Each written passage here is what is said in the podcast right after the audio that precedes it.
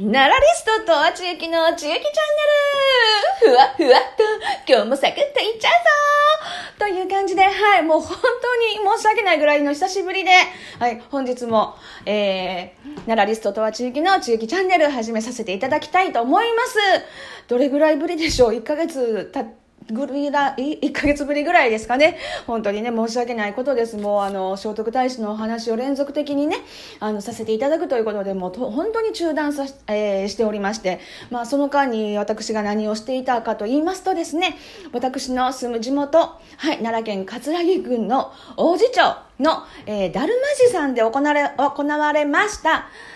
全国だるまさんが転んだ選手権大会の、えー、実行委員をさせていただいておりましてね、その大会にちょっと、はい、参加したり、いろいろ直前ね、ちょっと緊張しておりましてね、あのー、自分のクイズコーナーというのがね、急遽、クイズコーナーやってくださいみたいな、あの、一月前ぐらいに言われましてですね、クイズも考えてくださいとかって、7、8問でいいですか？って、いや、10問ぐらい考えてくださいみたいなね、突然いろんなことが起こりまして、で、聖徳太子クイズっていうのをね、まあ、10問ぐらいね、考えてたら、あの、同じ実行委員でね、あの、会長をされております。奈良国立文化財研究所の、えー、馬場はじめ先生というね、あの、東大卒のね、あの、本当にあの、頭の回転の速い方なんですけれども、その方が、あ、一緒にやりましょうみたいな、嘘でしょっていう。いや、あのですね、それは私は、あの、聖徳太子大好きなので、かなり聖徳太子に対しては詳しいですが、本間ものの歴史学者さん、東大卒、日本の最高学府学府の方が一緒にやろうみたいな、何を突っ込まれることやらっていう、もうそんなね、あの、緊張した11月を過ごしておりまして、はい、もう無事にあの、全国だるまさんが転んだ選手権大会も無事に終了いたしまして、あの、大盛況だったんですね。なので、あの、またね、良ければですが、来年ぐらいとか、本当にコロナが、まあ、落ち着いたらですけど、全国の方に来ていただけるということになりますのでね、ぜひぜひあの皆さんも参加していただきたいなと思いますし、あのクイズコーナーの方もね、まあまああの無事にですね、あの、まあよ、まあいい感じで終了させていただいたので、もうあの12月になりましてね、もう本当にすっかり冬ですけど、はい、ちょっとやっとゆゆったりとした心に余裕ができる日々を今過ごさせていただいておりまして、はい、で、あのね、ポッドキャストの聖徳太子のお話、はい、続きをさせていただきたいと思います。延々といくらでもね、聖徳太子のお話というのはできる、といえばできるんですけれども、えー、今回と、そして次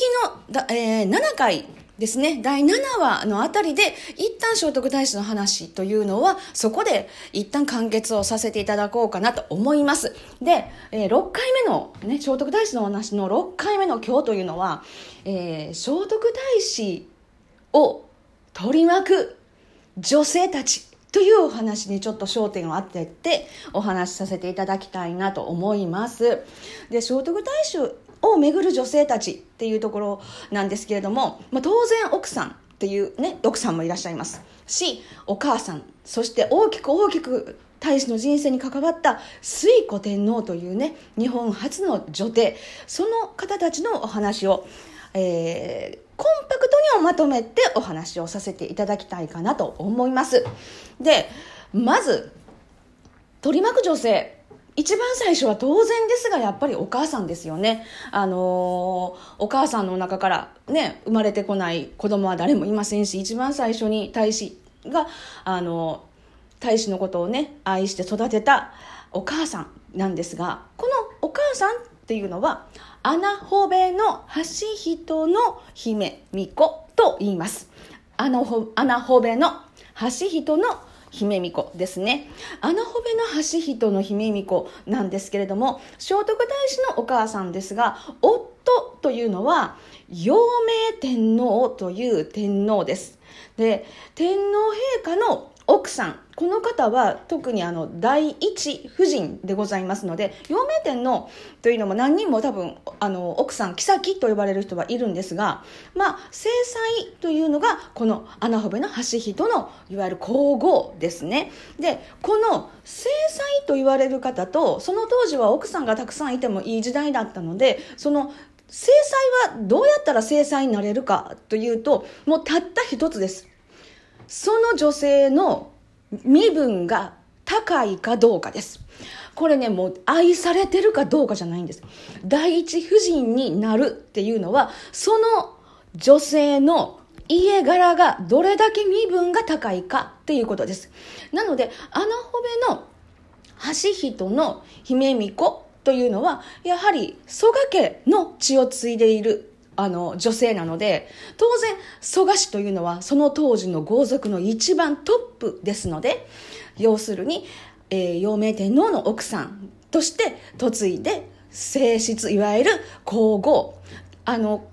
皇后というのはやっぱり天皇の脳に妃と書くので皇后と呼ばれる方は天皇の奥さんいろんな中にあのいろいろいる中でたった一人です。他の方は皇后以外の方は妃とかまあ夫人とかそういう感じですね。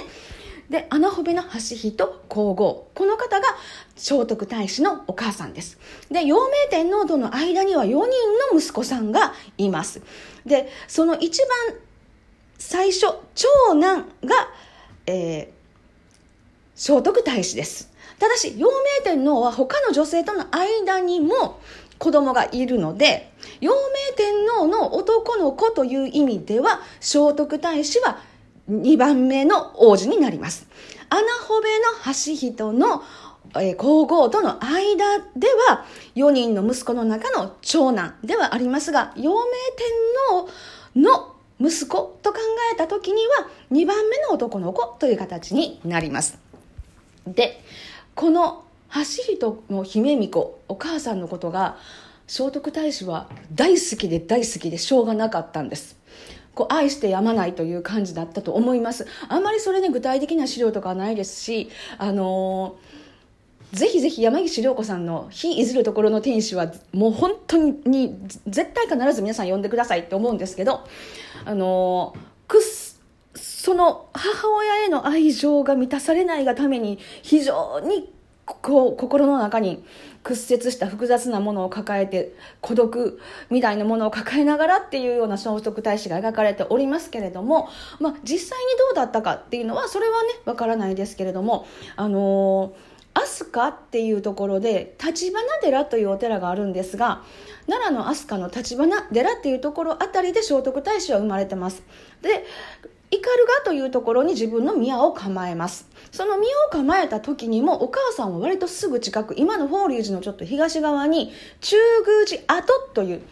跡ですね。中宮寺というお寺は、法隆寺のすぐそばに中宮寺さんってお寺はあるんですが、そこではなくて、中宮寺跡というところが別にあるんですね。その中宮寺跡というところにお母さんを住まわせていたよ、いた、いましたので、えー、割とその飛鳥から斑鳩に移る時もお母さんは一緒に、はい、あの連れてきておりますしなんと、えー、大阪の南河内郡太子町にある品川のお墓っていう聖徳太子のお墓には聖徳太子だけではなくお母さんとそして後でちょっとお話しするほききの実の色爪。自分の奥さんの一人。その3人がそのお墓には埋葬されているっていうそういうふうなあのことになっておりますので最後まで亡くなった後まで母親をそばに置くっていうぐらい聖徳太子というのはそのお母さんのことをが大好きだったというのが推測されると思います。そして次に大きな大きな影響を与えた日本初の女帝推古天皇。この方は聖徳太子のおばにあたります。おばさんにあたります。はい、そして即位をした翌年にもう聖徳太子を摂政にします。で聖徳太子というのは、えー、しばらくしたら斑鳩に自分の宮というところを宮を建てますのでその斑鳩の宮というのはどういう場所かと言いますと今ではねなかなかあのイメージできないですがその当時何はと言われる大阪の浪速あたりというのは国際外交にとって最も重要な場所だったんですね。で、そこと、えー、天皇、水古天皇のいる飛鳥、お張田の宮のちょうど間ぐらいが斑鳩の宮。要するに、外交的にも、ね、外交的なところと、そして天皇のいる宮のちょうど中間地点というところに、大使は斑鳩の宮というのを建てておりました。で、この水古天皇がどれだけこの再起間髪で優秀な大使に期待をかけていたかというと、まず自分の娘さん、宇治の海だこの姫巫女を嫁がせます。で、ここからが妃の話になっています。ただ、宇治の海だこの姫巫女というのは、えー、大使の奥さんに一番最初になるんですが、あ後々あまり出てこないですね。で、大使との間に子供を設けているということもないので、ひょっとしたら宇治の貝だこの姫巫女というのは割と早くに亡くなっているのではないかなっていうそういう可能性があります。そして、その次に、大使の妃といえば、トジコのイラツメという女性です。このトジコのイラツメというのは、お父さんが蘇我の馬子です。もう、最も、最も権力がある。あの、蘇我の馬子と水古天皇と聖徳太子、この三人で、いわゆるその時の国の礎を築いていったという人物ですから、最も権力のある、えー、豪族の娘が、トジコのイラツメです。お兄さんが蘇我の恵美氏。そして、おいである蘇我のイルカっていうのが、後々、自分の息子である山城の大江の王子を滅ぼすというすごい、すごい展開になっていくんですけれども、蘇我の馬子の娘である戸子のイラツメ。この人が、えー、聖徳太子の妃の一、えー、人ですね。はい。で、今ね、宝記寺というお寺があるんですけれども、え国宝の三重の塔があるという有名なあのお寺です。コスモスのね、一面にコスモス満開になってる時に、こう三重の塔をこう撮るっていうような写真がよくあります。その宝記寺さんに、あたりのところに岡本宮という宮を築、えー、築い築くというか岡本宮と呼ばれてた場所ですね。そこに、戸治子のイラツメがまあ住んでいた場所だと言われております。そして、戸治子のイラツメと蘇我、えー、聖徳太子の間にできた子供が山城の大江の王子ですね。山城の大江の王子が二人の間の子供で、この方がいわゆる長男ですね。山城が長男ですね。で、その次に、えー、妃となった人が、か、えー、柏での保木木のイラツメ。柏での、ごめんなさい。柏でのほききみのイラツメ。美しいという字が入ります。美しい方だったと思います。柏でのほききみのイラツメ。はい。これが聖徳太子の、えー、まあ、3人目の奥さんですね。柏でのほききみのイラツメですね。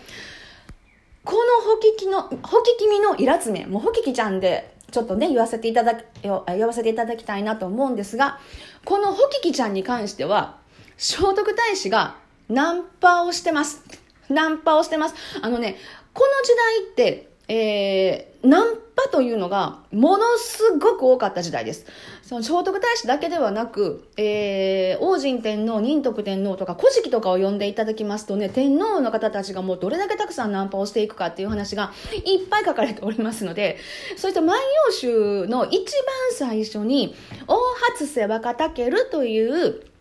人物、後の有略天皇がどんな風にナンパをしたのかっていう歌まで載っているぐらい、この当時はもう当たり前のようにナンパをして、可愛い子がいたら声をかける。はい、この当時、あの、見た目が、今以上に歴然とした、あの、人は見た目が100%です。可愛かったら声かけられます。はい、もう本当に、もうね、残酷なぐらいです。そんな、そんな時代です。で、このホキキミのイラツメが、イカルガあたりのね、豪族の柏出氏っていうね、柏出氏の娘なんですね。だ豪族としてはその蘇我家では全然比べ物にならないです。どちらかというと、えー、あの、なんて言うんでしょうね、あの、食材を調達したりとかね、そういう宮のなんかあの、食事、系統をこうね、あの食品部みたいな感じですかねそそういった感じのあの豪族の方の娘なんですがその方がね、えイカルガのねあたりであのセリを積んでるんですねでセリを積んでるところのもう可愛く可愛く麗しいホキキちゃんを見初めて聖徳太子が声をかけて、そして目取ったというのが、このホキキミのイラツメです。そしてこのホキキミのイラツメっていうのは、やっぱり溺愛されてるんですね。聖徳太子に、もうほもっとも愛された女性です。四男四女。8人の子供を聖徳太子との間に設けております。そして長女、春の米と書いて月死ねと呼ぶ長女っていうのは、治子との間にできた山城の大江の王子と、その月死がまあ結婚をするという、そういうね、関係性になってくるんですけれども、で、あの、この、常に常にもう自分のそばに置き続けてたのがホキキちゃんなんですね。で、あの、足垣宮というところが、今のね、上宮遺跡があるところ、上宮遺跡公園とかいうのがあるんです。イカルガのちょっとカルガあたりにね、あるんですよ。あるんですよ。あるんですけど、その、そこでも大使と一緒に暮らしているっていう、そういう、もう片時も離さず、ホキキは、じえー、総督大使のそばに置いていた、出し、いたのとともに、えー、ホキキちゃんが、と大使というのは、一日違いで亡くなってるんですね。で、いろんな憶測を呼ぶんですが、この時、大使が亡くなった原因というのは、今と同じです。疫病です。大使一族、割と疫病かかってるんです。1年前にお母さんが亡くなってまして、大使が亡くなる1年前にお母さんが多分疫病で亡くなってるんですね。で、大使がまた病気になりました。それは多分そのまま疫病移ったんじゃないかと言われてます。その疫病の看病をしているホキキちゃんがまた疫病に移ります。そして亡くなったのは、ホキキちゃんの方が先なんですね。そしてその翌日に大使が亡くなるという。これはホキキちゃんは先にあの世に行って、大使を、私が大使を待っているっていう。亡くなって、また後で来られる大使が寂しくないように一日先にホキキちゃん、あの世で私はお待ちしますって思ったんじゃないかなって、これは私の勝手に、ちゆきちゃんの勝手な推測です。はい。で、それぐらい、さ、えー、最初から最後まで人生の中で最も愛した人物、愛した女性というのが、ホキキちゃん。柏でのホキキミのイラツメです。で、えー、最後に出てくる立花の大イラツメ、最後に嫁いだのが、立花の大イラツメという女性は嫁いでるんですが、この方はなんと水古天皇の孫です。だから水古天皇は、もう、娘嫁がせて、娘が多分早く亡くなっただろうと推測されます。そしたら孫まで嫁がせて、何としても聖徳太子、そのね、優れた王位とはどうしても強い結びつきを持っていたいという、この期待がもうこういうところにも現れてますよね。もしあの世間が許すのであれば、私自身が嫁ぎたいぐらいの勢いであったのではないかと思うんですけれども、もう立花の大イラつめは多分、もう大使からすれば娘のような年齢だったのではないかと思います。で、この亡くなられた後に立花の大入つ、聖徳太子が亡くなった後に立花の大入つめというのは、えー、大使があの世です、あの、幸せなね、あの、でいてほしいという願いをかけまして、願いをね、あのかけて天寿国曼荼羅宗長というのを、えー、おらせております。でそれのレプリカはそう中宮寺さんの方に、えー、飾られております。本物はねあの奈良国立博物館の方であのかん、えー、ちゃんと管理をしていると思いますけれども。こういうふうに水古天,、えー、天皇、穴穂部の橋人の姫巫女、戸治子のイラツメ、そして柏でのききの実のイラツメ、立花の大イラツメ、宇治の海田子姫、そういった人たそういった女性たちが、えー、聖徳太子の人生を彩った女性たちです。で、本日のお話はこの辺りで、えー、終了させていただきたいと思います。次回は、